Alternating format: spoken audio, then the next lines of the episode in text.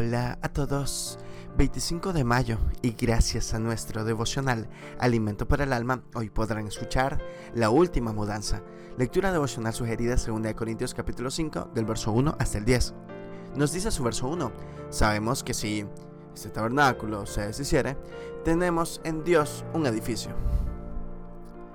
Fueron tres semanas de intensa angustia y clamor al Señor. Un hermano de la iglesia había tenido un grave accidente de tránsito y estaba en terapia intensiva.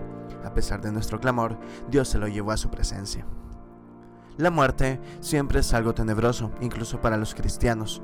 Como hijos de Dios sabemos que la gloria que nos espera después, pero humanamente estamos con cierto temor.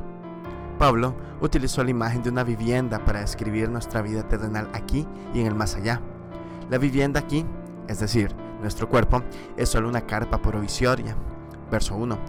La vivienda celestial es descrita como un edificio eterno y construido por Dios mismo. Lo provisorio nunca es el objetivo final, tarde o temprano llega a derrumbarse. Pero Pablo está seguro, sabemos que, si esto sucede, ya estará preparado nuestro edificio celestial. Jesús mismo lo había prometido. La muerte, entonces, es la mudanza de un lugar temporal a nuestra vivienda definitiva. Esta será la última mudanza que haremos. Lo único eterno que tenemos es nuestra alma, nuestro espíritu, y ese sí lo vamos a llevar. Pero este cambio de habitación es lo que nos genera cierta angustia. Es que nuestro espíritu se siente seguro dentro de un cuerpo. No quiere ser provisto del mismo, desprovisto. Pero es necesario despojarnos de lo terrenal para poder vestir lo eterno.